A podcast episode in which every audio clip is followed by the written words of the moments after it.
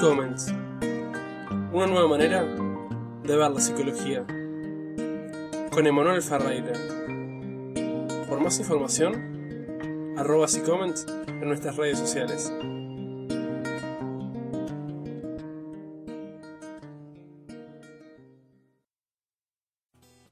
Bueno Silvia, bienvenida a este nuevo episodio. Eh, fuimos eh, hablando más o menos, eh, ya grabamos otro anteriormente, si lo quieren escuchar, cómo es la vida de un perito forense es más o menos lo que te, estás abocando vos. Pero bueno, ahora vamos a hablar sobre los mitos del amor romántico, pero quería que te presentaras de vuelta, más o menos contaras lo que, lo que es tu trabajo, lo que haces y que la gente te conozca para que no tiene la oportunidad. Bueno, ¿qué tal, Emanuel? Eh, buenas noches aquí en España, que ya aquí es, de noche. Eh, como siempre, lo primero te voy a dar las gracias por contar conmigo, que yo siempre estoy encantada de, aparecer por aquí. Como has dicho, me llamo Silvia, soy perito psicólogo forense eh, me dedico específicamente al ámbito jurídico y, mm, bueno, sí, nos traemos el mito, hemos quedado ¿no? un poco en, hablar sobre los mitos del amor romántico precisamente porque una de las cosas que trabajo eh, son las relaciones, porque justo trabajo, una parte de mi trabajo ahora mismo es hacer un programa de tratamiento con maltratadores. Y entonces una de las cosas que tocamos son pues, las relaciones, relaciones en general y en concreto las de pareja, ¿no? Y un tema que me parece muy importante son justo los mitos del amor romántico. Y, de ahí que, bueno, al final no tanto por em, los maltratadores, no es que sea un tema específico por ellos, sino en general, ¿no? Para todas las relaciones creo que puede ser importante y, bueno, por eso lo traemos. Claro, me parece que está bueno además porque como enfocás vos, ¿no? Que no solamente para los maltratadores, sino para las relaciones en general, porque a veces eh, puede haber tipo, maltrato físico, maltrato psicológico, o a veces tenemos actitudes que no son de maltrato, pero sí que son hirientes con la otra persona, o esperamos. A veces eh, lo que deseamos, ¿no? O lo que proyectamos en el otro, a veces se transforma como que en, nuestra, en nuestro dolor, nuestros problemas. Entonces está bueno eso, como que ir aprendiendo eh, de nuevo las cosas, como que para ir cambiando, ¿no? Esas idealizaciones que tenemos, y, lo hablamos de lo normal, porque en realidad planteamos el tema en la página la verdad, sinceramente, la gente no, no, no, preguntó mucho, porque también yo nos ponemos en el lugar de ellos, ¿no? Estamos siguiendo anteriormente, que, qué preguntar sobre el tema, ¿no? A veces, ¿qué dudas podemos tener sobre esto? Y como que no, no sale mucho, ¿entendés? No, no se ve la manera en, en la que dicen, ¿qué puedo preguntar sobre el tema del amor romántico? A pesar de las cosas típicas que decimos que no tenés que buscar una persona que sea perfecta, una persona que, que cumpla nuestras expectativas eh, en su totalidad, sino que es como un tema que abarca muchas cosas más y me parece que está bueno que vayamos a ir eh, desglosándolas de a poco y no sé por qué, por qué querés arrancar más o menos o, querés, y vamos, vamos charlando, hablando y viendo.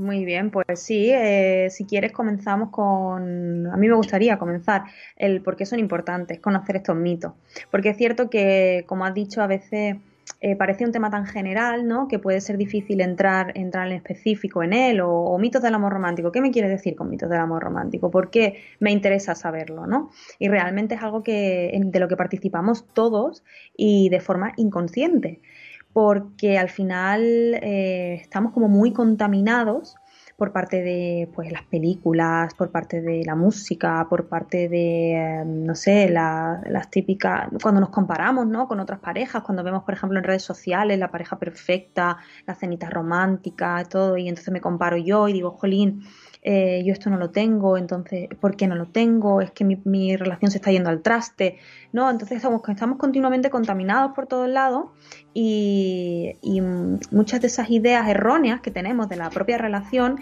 son basadas en, están basadas en estos mitos realmente. Sí, es como que a veces nosotros, por ejemplo, comparamos cosas que vemos de otras parejas en las redes sociales y no, a veces capaz que tenemos la oportunidad de verlo en primera persona, ¿no? Por ejemplo, eh, yo he visto parejas de gente que conozco que vos las ves que están en una situación X, ¿no? Y se, se, arman todo un escenario para sacarse una foto o para grabar una historia en un video para compartir en un momento que en realidad no representaba nada de lo que estaba pasando en la realidad. Entonces también es como que entender que no, no podemos compararnos con cosas que, vemos en las redes sociales, porque además de, que hay diferentes tipos de relaciones, diferentes tipos de personas, y las personas pueden congeniar mejor o peor con otras, a veces hay personas que están en relaciones y no son relaciones que van a ser, eh, que se saben que no van a ser relaciones para toda la vida, sino que son relaciones porque a veces hay personas con las cuales pasamos rato porque crecemos o aprendemos cosas con ciertas personas y luego está, eh, cierra su tiempo, su ciclo y seguimos nuestra vida. Pero el tema de compararnos con otras personas me parece que no, no es lo objetivo. Y obviamente que a veces es difícil, ¿no? Porque a veces vos miras una foto y decís, ay, qué lindo, yo también quisiera, yo que sé, ir de vacaciones a tal lado con mi pareja y compartir estas ciertas cosas. O, no, sé, ejemplos que, que, puedan darse, los más comunes. Pero el tema es aprender a, creo que ser sano, me parece más que nada. Porque los mitos en realidad pueden ser, pueden ser mitos eh, saludables también. Porque pasa que en realidad el mito puede ser para una persona y para otra persona no. Entonces hay cosas que también pueden ser reales para uno y para otros no pueden ser posibles. Entonces es como que aprender más que nada creo que a, aceptar que no todos vamos a tener lo mismo. Creo que eso es lo, principal. Sí, los mitos al final lo que producen son frustración, ¿no? la incomodidad, frustración, el que, el por qué, esto no va bien, esto debería ir así, ese debería, ¿no? Debería ir así y como no va es porque algo va mal. Y cuando realmente a lo mejor no es que vaya algo mal, sino que realmente no lo está viendo con objetivos, que es como lo que estamos, lo que estamos diciendo, ¿no? también el hecho de que capaz que lo que te ofrece esa persona realmente no te llena a vos. Eso también puede ser una posibilidad. Y no tiene nada que ver que la otra persona sea mala, sino que capaz que lo que te, lo que te está ofreciendo para vos eh, no es lo que vos querés o no es lo suficiente o en el momento esa persona no te puede dar lo que vos estás necesitando, pero creo que también está bueno como que reconocer, porque a veces también como que pasamos de un lado como que de lo malo extremo o al mito, o también tenemos que aceptar que a veces capaz que estamos con personas que en realidad no, nos aportan cosas buenas y tal, y que a veces es mejor soltar relaciones y darse cuenta de que tal, que mira, yo con esta persona me puedo planificar esto, pero yo en realidad quiero también lo otro, pero es para esa persona como que es impensado lo otro. Yo que sé, por ejemplo, eh, un caso, bajamos la tierra. Eh, por ejemplo, yo, eh, una persona que tenga el sueño, que está con la pareja, y ah, yo me quiero ir, por ejemplo, de viaje a, yo que sé, a Tailandia porque le gusta, por ejemplo, todo lo que es las islas, la selva, la cosa, lo que es la noche es muy linda de ahí. Y por ejemplo, tu pareja odia, por ejemplo, eso y tiene otro plan y por ejemplo le gusta más quedarse y a vos te gusta más salir, más de viaje. Y yo qué sé, son cosas que a veces, eh, vos eh, pueden ser diferencias remediables o pueden ser diferencias que en realidad no, no tienen un punto, un punto medio, ¿no? Porque si uno vive, disfruta la vida de una manera y otro disfruta la vida de otra, en cierto punto va a llegar un límite en el cual eh, los dos van a ser infelices o uno va a ser infeliz de los dos. Entonces es como que también está bueno como que aclarar como cosas que a veces los mitos también pueden ser diferenciaciones entre las personas, pero hay que ver en realidad qué es el mito en realidad. Entonces, Por ejemplo, con el ejemplo que estás poniendo, Emanuel, eh, lo recojo además porque un mito que, que, podríamos trabajar sería los que se pelean se desean, por ejemplo, es una frase muy típica, ¿no? Eh, lo que se pelea se desean y, muchos adolescentes cuando eh, tienen como peleas constantes y demás o se están todo el día chinchando, ¿no? Todo esto es como, uh, los que se pelean se desean. Realmente eh, cuando ya somos adultos y existen estas discusiones o estas, como tú dices, ¿no? Estas discrepancias dentro de la pareja, a veces en ese subconsciente, ¿no? O la familia, cuando lo comentas a la familia, amigos, es que no llegamos a acuerdo, es que él quiere una cosa y yo quiero otra, o ella quiere una cosa y yo quiero otra, ¿no? Eh, ah, bueno, pero ah, que al final te gusta y todo, y los que se pelean se desean, tal, ya verás cómo luego cede. Este tipo de, de mensaje que nos hace que yo realmente a pesar de que veo discrepancias constantes en las que no llegamos a un acuerdo, en las que al final o yo tengo que ceder o la otra persona tiene que ceder, me mantenga en esa relación. Claro, llegar, llegar como quien dice a esperar. A esperar algo. Bueno, a mí en lo personal, en una relación, me llegó al punto de que yo decía, no, en un futuro esto va a cambiar, esto va a ser diferente. Y al final de eso yo me di cuenta que, tal que las personas son así en ciertos puntos, son muy estables, ¿no? Hay ciertos puntos en la personalidad de cada uno que son muy estables y que a pesar de pase lo que pase, como que siempre van a ir rumbeados por ese lado, ¿no? Ya sea cosas buenas, ya sean cosas malas. Pero el hecho es que uno no puede estar en una relación esperando a futuro que cambie algo. Eso también me parece que eso es, incorrecto. Recojo ese, ese, ese, ejemplo también para comentarte otro mito. Yo te voy comentando sobre los, que me va, los ejemplos que me vas poniendo. El mito de la salvadora o del salvador. Claro. Tengo una persona que mm, cuando en, la fase de enamoramiento siempre todo es muy bonito y siempre eh, todo es ideal y, perfecto, ¿no? Pero luego llega un momento en el que ese enamoramiento baja y pasamos a un amor más maduro, más serio, ¿no? Y, más comprometido. Y ahí es donde empezamos a ver cosas que antes no me había dado cuenta o que no había querido ver, las había justificado, ¿no? Y me quedo con ese mensaje de, con ese auto, automensaje de bueno, pero él no era así o ella no era así, seguro que cambia. Seguro que gracias a mí yo consigo que eh, esto no lo haga. Seguro que con paciencia eh, al final cede. Seguro que, ¿vale? Y esto al final, pues tal y como dice, hace que me vuelva a quedarme en una relación eh, infeliz con una persona realmente al final no me agrada o no me agrada su personalidad o no me termina de, agradar su comportamiento y, me mantengo aquí a la espera de que esa persona cambie y encima que cambie gracias a mí, gracias a lo que yo pueda hacer, ¿no? Entonces ahí hay doble, pues doble hándicap. El primero, que me estoy quedando en una relación que no me aporta y el segundo en el que además soy yo la que, creo que soy yo la que tiene que, hacer algo ahí para que la otra persona, que la otra persona depende un poco de, de lo que yo haga, ¿no? Cuidado. Claro, eso es, es, complicadísimo porque a veces uno queda como esa, como decís vos, la idea esa del Salvador, ah, yo voy a cambiar esto, yo voy a mejorar lo otro. Obviamente que con esto yo no quiero decir que porque tengas ciertas diferencias con, tu pareja o con una persona que estás conociendo que te gusta, no quiere decir que, que va a ser malo. Porque en realidad es imposible que seamos 100% compatibles en todo. Y además está bueno reconocer que a veces las diferencias de las otras personas también nos hacen crecer a nosotros. Eso está bueno. Entonces, eh, es, entender. Quiero dejarte ya para el final, dicho, si me lo permite, ¿vale? Pero esto al final. Antes de que cerremos, quiero dar como cinco tips, cinco consejos para que una relación sea lo más sana posible.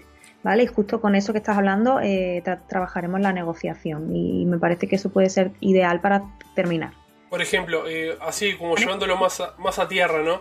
En los casos de las personas que, por ejemplo, te vienen a consultar a vos o algo por un tema de, parejas, eh, ¿cuáles son los problemas más habituales o, o, las cosas que más se repiten o los errores que más se repiten a la hora de establecer un vínculo con otra persona y luego darse cuenta que está fallando en ciertos aspectos? El que más se repite es el tema de las discusiones, ¿vale? El tema de que las discusiones no llegan a acuerdo y, entonces lo que hay es un desgaste al final, ¿vale? Un desgaste que acaba por mm, en muchas ocasiones romper la relación. Pero es que muchísimas de estas relaciones que vienen con problemas al final, eh, incluso las que, las que he trabajado ¿no? en temas ya de violencia, al final están basadas en, mitos eh, de amor romántico, en, diferentes mitos. Por ejemplo, el mito de, la fidelidad. ¿Vale? Es decir, eh, que una persona, eh, cuando estás conmigo, ¿vale? Solo puedes quererme a mí. Y si hay indicio de que puedas querer a otra persona, significa automáticamente que ya no me quieres, ¿vale? Eso es un mito realmente. Una persona puede querer a varias a la vez y puede estar confusa. Y es lícito y es respetable, ¿vale? Y necesitará un tiempo pues para aclarar ideas. Eh, pero el hecho de que eh, si, si estás dudando con un tercero, implica automáticamente que ya no me quieres a mí, eso no es real. ¿Vale? Y por ahí, por ejemplo, pues comienzan eh, esas discusiones, esos chantajes, ¿no? O incluso ese, el típico eh, mito de los celos, ¿no? De mm, si te celas porque te quiere.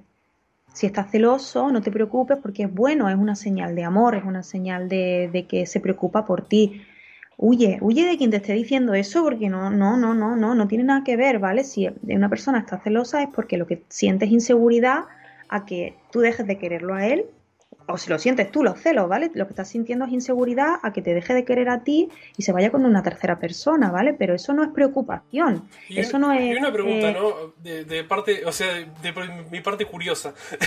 lo que dijiste anteriormente, el tema de, por ejemplo, cuando estás con una persona en una relación y que podés querer a otras y que eso, eso es algo totalmente normal. Eh, ¿Se ve mucho más, es más, es habitual o es algo que pasa, pasa muy rara vez? No, no, no, no es habitual, pero sí que es cierto que a veces empiezan a conocer quizá a otra persona o lo que sea y empiezan las dudas.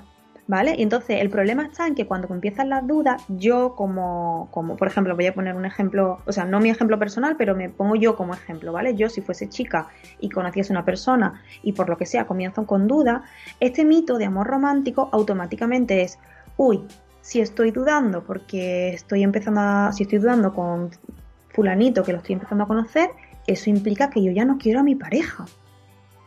Jolín, estoy en una relación realmente donde no quiero a mi pareja. O sea, me estoy poniendo ya en un modo, estoy dando por hecho algo que, que no es así. Simplemente estás conociendo a una persona, te genera curiosidad, puedes tener dudas, habrá que ver por qué, qué es lo que está pasando ahí, pero eso no significa que ya hayas dejado de querer a otra persona.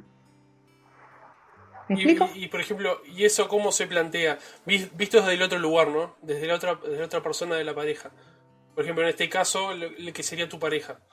Sí. ¿Cómo, se, ¿Cómo se manejaría eso de la manera correcta? Hablando, comunicando, siempre, ¿vale? El decir, pues tengo las dudas, quizá la otra persona haya notado algo y empiece, por ejemplo, las conductas de celos, ¿vale? Sería, sería más o menos, yo creo, lo normal. Y, y en ese momento hablar, pues estoy teniendo dudas con esta persona, pero eso no implica que te haya dejado de querer. ¿vale? La otra persona, si, si tiene aferrado a su persona ese mismo mito, si, si lo cree de verdad ese mismo mito, pensará lo mismo. Automáticamente, si está teniendo dudas con un tercero, es que ya no me quiere a mí.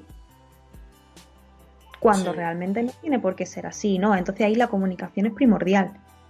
Claro, claro, yo por ejemplo, yo para mí, si por ejemplo vos estás con alguien y la otra persona tiene dudas si quiere otra persona, eh, para mi entender, era como que si la persona ya no te quiere más a vos. O sea, yo también lo, tengo como incorporado. Entonces es como que eh, es verlo de otro lado. Pero pasa que también te, te pones en ese lugar, ¿no? Debe ser difícil también, ¿no? Uno capaz lo dice acá desde el lugar hipotético, pero debe ser complicado ponerse en el lugar de decir, mi pareja está dudando si en realidad quiere seguir conmigo o le gusta a otra persona y quiere intentarlo con otra persona. O sea, no, no debe ser una posición fácil. Pero eso, claro, hay que trabajarlo, eso hay que ver qué es lo que le está ocurriendo a esa persona, si realmente son dudas, si realmente simplemente ha sido pues que ha pasado un tiempo con una persona donde ha obtenido un reforzador muy fuerte, ¿vale? Y eso le han generado, le han generado las dudas, que puede ser que se haya confundido y que esté confundiendo esas dudas de que le cae bien la persona o de amistad, pues con amor, con ese mito del amor romántico, de las mariposas y de todo lo que implica ese amor romántico, ¿no? Entonces, ahí hay un trabajo mucho más profundo el tema es, un poco confuso, ¿no? Está, está bueno ir viéndolo desde ese, desde ese punto. Por ejemplo, eh, y el tema de las... Eh, ¿Vos considerás que hay muchos mitos románticos en el tema de lo que es terapia de parejas? Sí, muchísimo, muchísimas parejas cuando vienen ya casi rotas eh, han basado su relación en eso. ¿Te ha tocado atender a parejas? A mí personalmente no, pero sí que he atendido a una parte de la pareja que viene pues dolida, que viene, o cuando ya han roto la pareja, que viene incluso molesta, aunque esta persona haya tomado la decisión de romper, viene desde la culpa del, del, por qué he tenido que tomar esta decisión, ¿no? O por qué se ha ido la relación al traste, como me han dicho en muchas ocasiones, lo teníamos todo para ser felices. Teníamos todos, teníamos una casa, teníamos, eh, estábamos ya casados y ya teníamos un hijo y, y lo teníamos todo teníamos trabajo, no nos faltaba, eh, no éramos ricos, pero teníamos una economía estable y se fue al traste, ¿no? Y muchas de estas muchos de, estos problemas, no, son, no es que se basen los problemas en estos mitos, pero en parte, una parte fuerte, ¿no? Son estos mitos. Eh, por ejemplo, tener la casa, tener un hijo, son como cosas que a veces uno decís, ah, ya tenemos esto, ya lo planificamos, como que es como que es un candado más que le pones a la cadena, podría decirse un ejemplo muy claro, por ejemplo, es el mito de la pasión eterna, ¿vale? En el mito de la pasión eterna implica que eh, cuando comenzamos una relación, en la fase de enamoramiento, sabemos que hay muchísima pasión, ¿vale? Se pasa muchísimo tiempo en la cama. Eh, entonces, se entiende este mito que si yo te quiero a ti y tú me quieres a mí, nuestra relación tiene que ser exactamente igual todo el tiempo.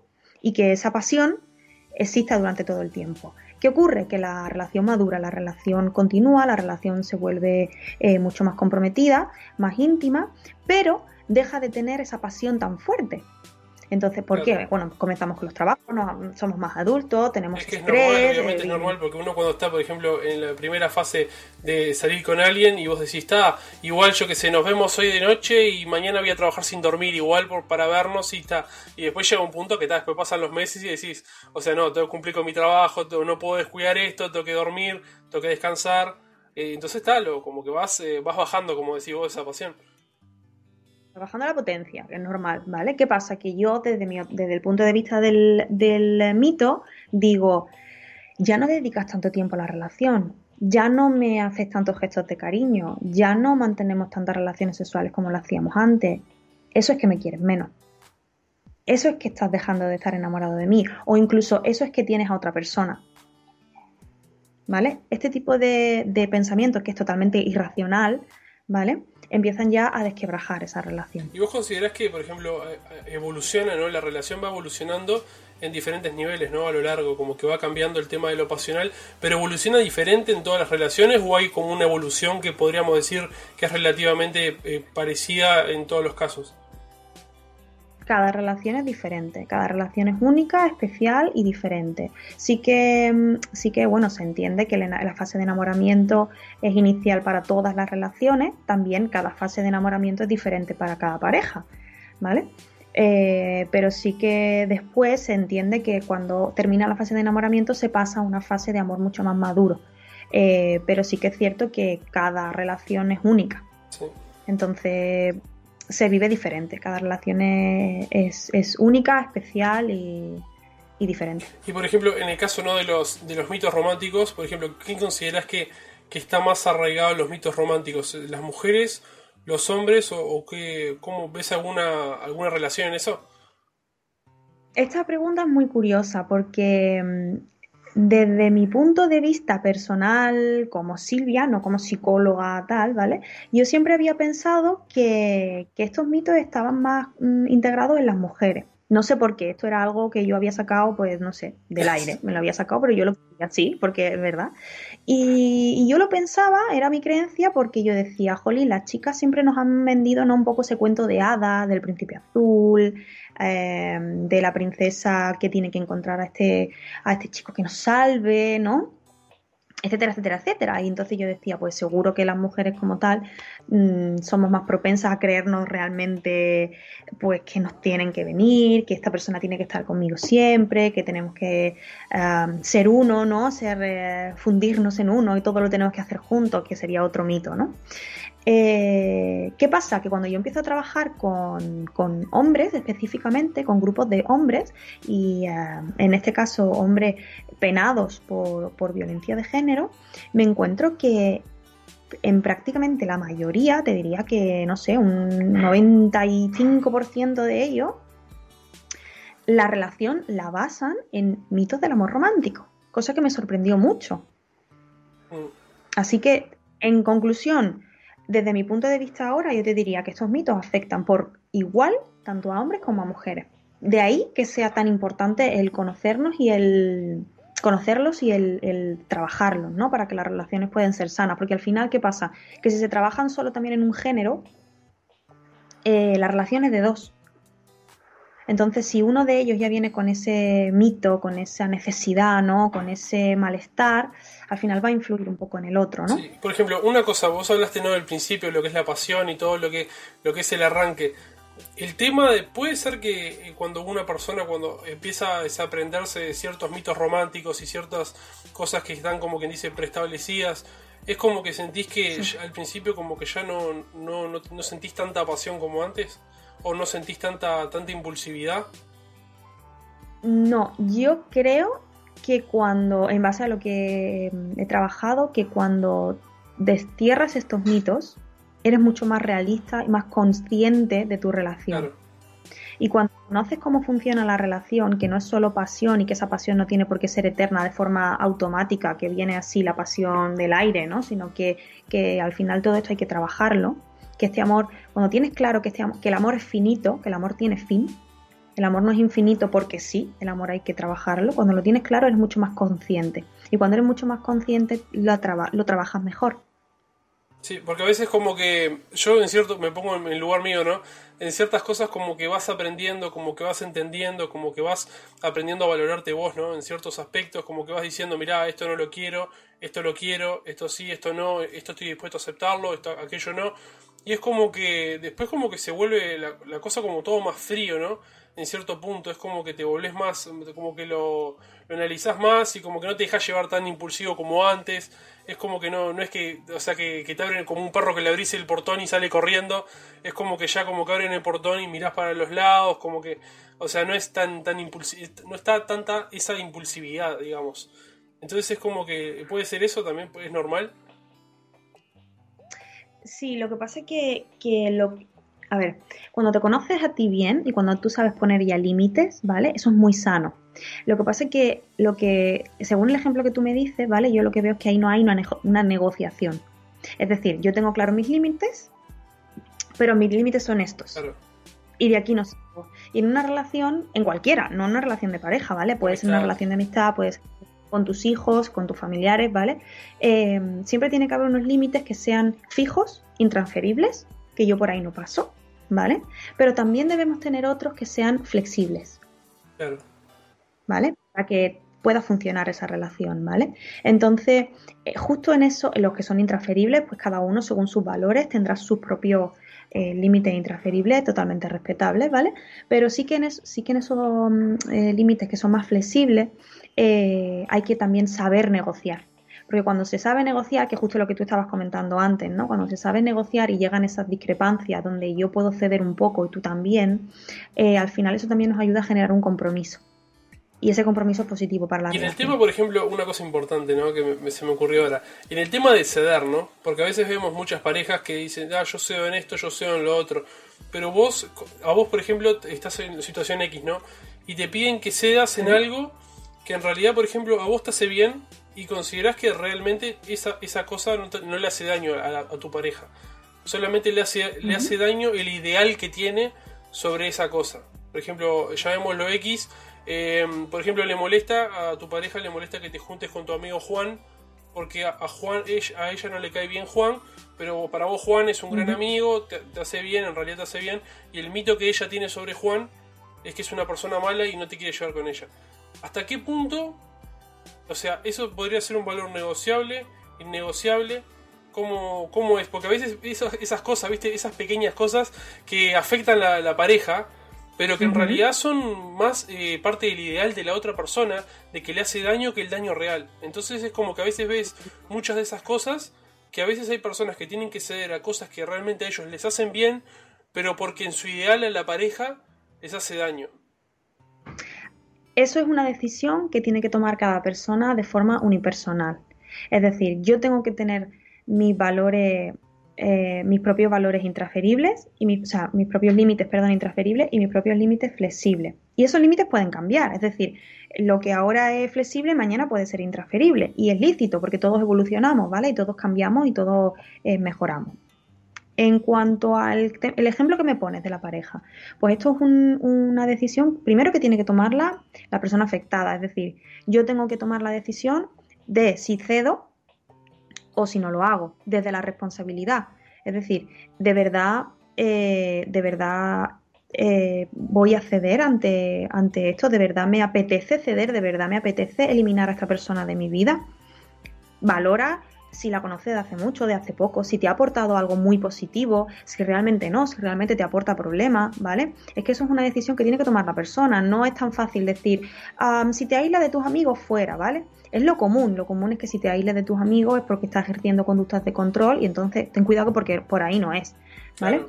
eso es Pero este Claro, pero en este ejemplo tan concreto que me pones, por ejemplo, pues habría que ver eh, cuánto de, claro, cuánto de firme es tu límite ahí, eh, quién es esta, este Juan, qué te aporta Juan, si de verdad es una persona que, te aporta algo alguien que la conoces desde pequeño, que es un muy buen amigo y que realmente no te apetece salir, no te apetece sacarlo de tu vida. Claro, obviamente, puede ser una persona o una, o una acción, por ejemplo que a, tu pareja le moleste que, por ejemplo, que vos vayas a tomar clases de baile, siendo que baile es algo que te hace bien, o que le moleste que vayas a jugar al fútbol, siendo que a vos es algo que te despeje y que te hace bien. Es el hecho de que hasta qué punto es, es, como quien dice, es apropiado negociar algo que realmente te hace bien a vos, pero que a la otra persona en su ideal le molesta.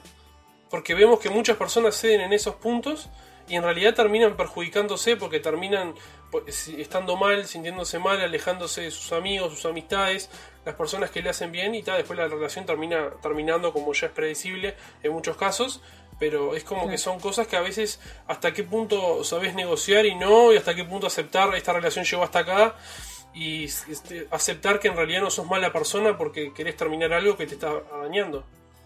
Es que eso es muy complicado, muy complicado porque no hay una respuesta cerrada, no hay una respuesta de tienes que eh, flexibilizar hasta este punto. No existe porque esa respuesta puede ser diferente para cada persona.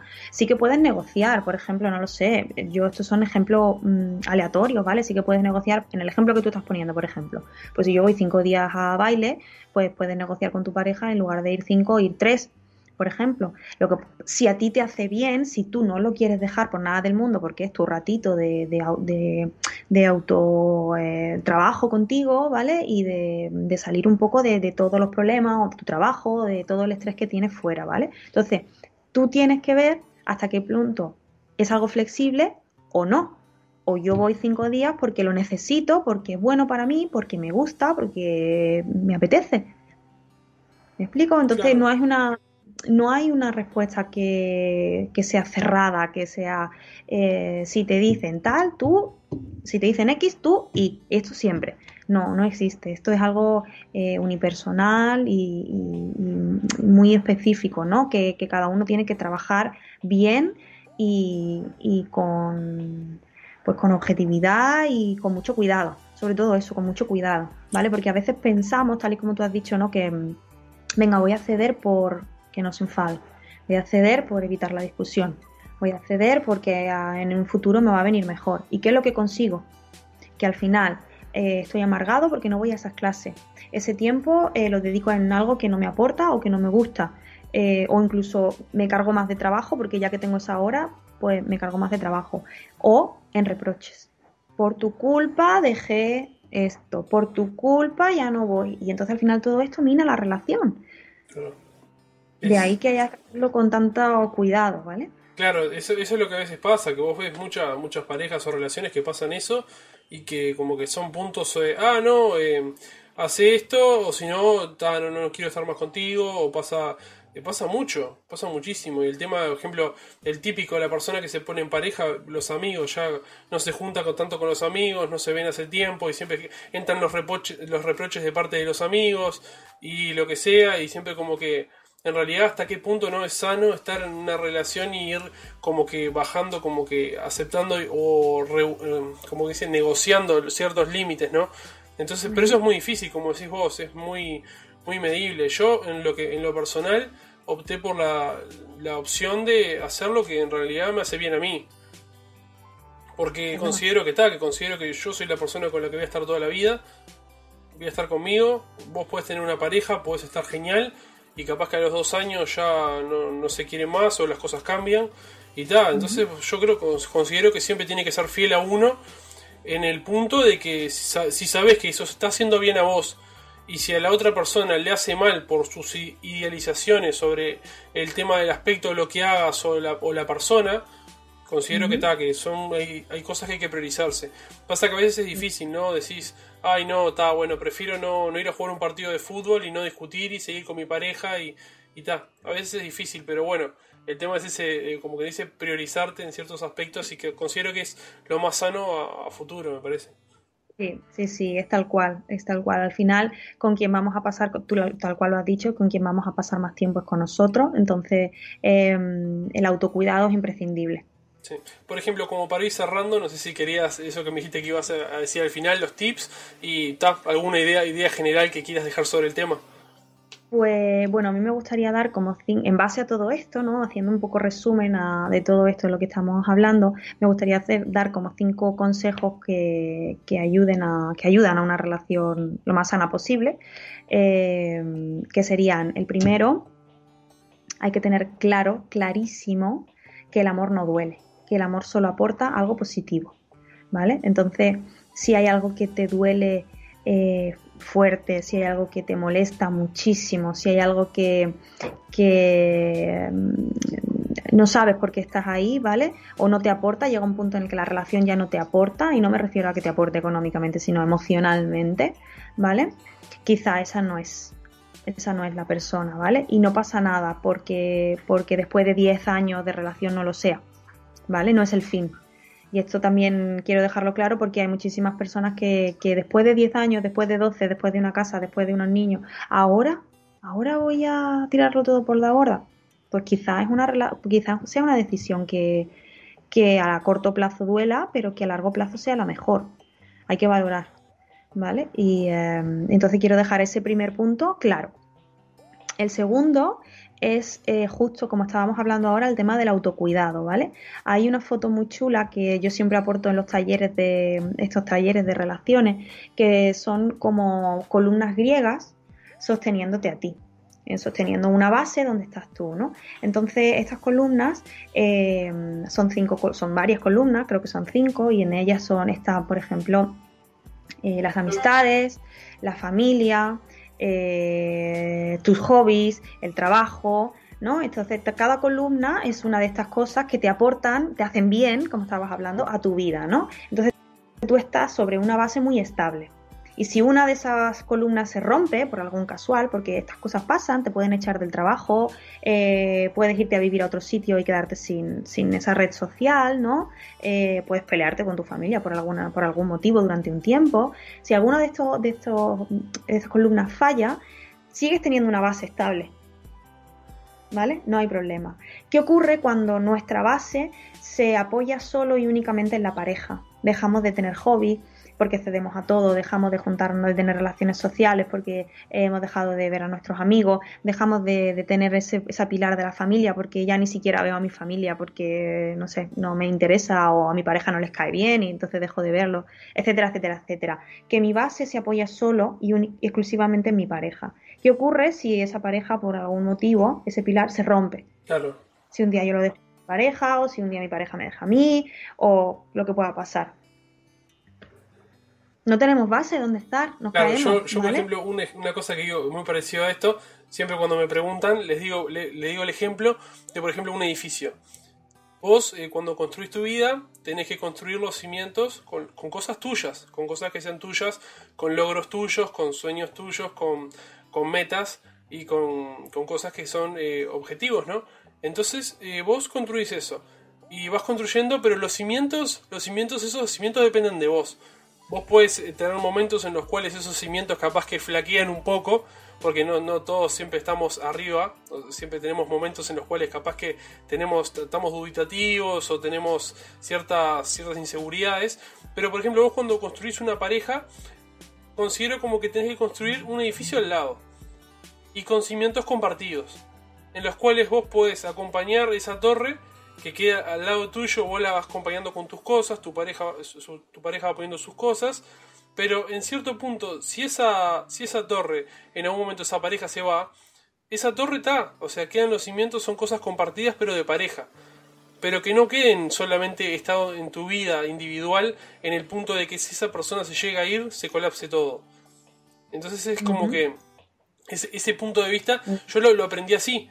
Porque me pasó de tener una relación en la cual ponía las cosas de la otra pareja todos los cimientos míos y el día que esa persona no estuvo se me desmoronó todo. Entonces dije, no, hay que empezar a hacer las cosas bien. Entonces es como decís vos, ¿no? Encontrar esos pilares y esos cimientos. Sí, Sí, sí, sí, tal cual. Luego otro punto, otro punto importante, el tercer tip, sería eh, aprender a, comunicarnos, ¿no? Porque al final eh, no es tan fácil, no todo el mundo sabe. A veces pues traemos mochilas, apegos, eh, formas de ser que impiden mucho esa comunicación, que sea sana, que sea fluida, que sea asertiva, ¿no? Y a veces lo más común es esa comunicación pasivo-agresiva ¿vale? Donde yo trago, trago, trago, trago, trago, hasta que un día una tontería me hace que explote. ¿no? Entonces, que haya una comunicación asertiva desde el respeto, eh, desde la escucha activa, ¿vale? Y, que esa comunicación se mantenga. Luego, eh, a consecuencia de esa, de esa, comunicación, como cuarto tip, daría eh, los, el hacer, saber negociar, ¿vale? Que es muy importante. En una pareja siempre va a haber discrepancias, lo raro es que no las haya, es otro mito, además, el, verdadero amor. En mi pareja nunca, nunca hay discusiones y el día que discuto, madre mía, esto se va a pique. No, no, no, no. En toda pareja hay discusiones, ¿vale? En toda pareja hay puntos de vista diferentes en ciertos ámbitos. Lo ideal es que se compartan lo máximo posible, por supuesto, ¿no? Para que al final eh, pues los dos compartamos la mayoría de nuestros valores, ¿no? Y nos podamos acompañar eh, desde ese punto de vista, pero habrá momentos en los que no, habrá situaciones en las que no se compartan, ¿vale? Entonces, aprender a negociar, aprender a, a, ceder, pero respetando, ¿no? Respetando nuestros valores iniciales, ¿no? Respetando la base, es muy importante, porque cuando yo, lo que hablábamos antes, cuando yo cedo hasta cierto punto y la otra persona también, al final se llega a un compromiso a mí me aportas algo porque puedo experimentar algo que yo no pensaba hacer, ¿vale? Por ejemplo, o, no, el hecho de que yo lo haga y vea que tú también te comprometes con eso, a mí me gusta y a mí me refuerza, ¿no? Y veo que esta relación al final llega a un punto en común. Entonces, el saber negociar desde esa comunicación asertiva y de ese respeto es también muy importante. Y ya como, último punto, en consecuencia de todos los anteriores, ¿vale? Sería el, respeto al final, ¿no? La palabra respeto en, toda relación eh, se tiene que basar, aparte de esa comunicación y de esa negociación, eh, en base a un respeto, un respeto que tiene que ser mutuo y donde todo lo que se haga se haga desde el respeto, ¿vale? Incluido las relaciones sexuales, incluido las peticiones, ¿vale? No desde las exigencias, no desde el que tú tienes y el que si tú quieres tienes que, si tú me quieres tienes que, o si me quisieras tú harías, ¿vale? Eso no es respetuoso, eso es chantaje, ¿vale? Entonces, eh, siempre todo desde el respeto y desde el conocimiento y la mm, tener claro que la otra persona tiene derecho a decir no, a no querer ceder, a no querer participar de lo que yo estoy diciendo, a no querer compartir lo que yo le estoy pidiendo, ¿vale? Y el respetar eso implica tener respeto dentro de la pareja, ¿vale? Sí, me parece que está bueno. Yo creo que tips muy, muy importantes y que pueden ayudar mucho. Sí, está bueno, me parece que está como para cerrar todo, todo lindo saber esos tips, tenerlos en cuenta, saber que no es algo fácil, que lo vas a lograr de un momento para el otro, saber que nunca vamos a cumplir exactamente con los cinco tips, porque siempre va a haber algo que vamos a, pensar y vamos a decir, no, esto no, y capaz que el otro cita. O sea, no va a ser algo que vamos a ser perfectos, porque es así, nunca somos perfectos en nada. Entonces está bueno como para ir cerrando y está, la verdad que está increíble. Bueno, la verdad me, encantó la charla y hicimos como quien dice, no, no tuvimos ni guion ni nada y hablando sobre lo que nos salió improvisando un poco, pero bueno, esperemos que, que, lo disfruten, que sirva sobre todo y por mi parte siempre es un placer, Emmanuel, estar por aquí. igualmente, la verdad que estuvo, estuvo increíble la charla y siempre lo disfruto. Y bueno, más adelante cualquier cosa, cualquier tema que se le ocurra a la gente que nos quiera plantear o que se te ocurra a vos, siempre sos bienvenida. Y la verdad que estuvo increíble. Así que sin más que decirte, nos estamos viendo y muchas gracias. A ti. chao.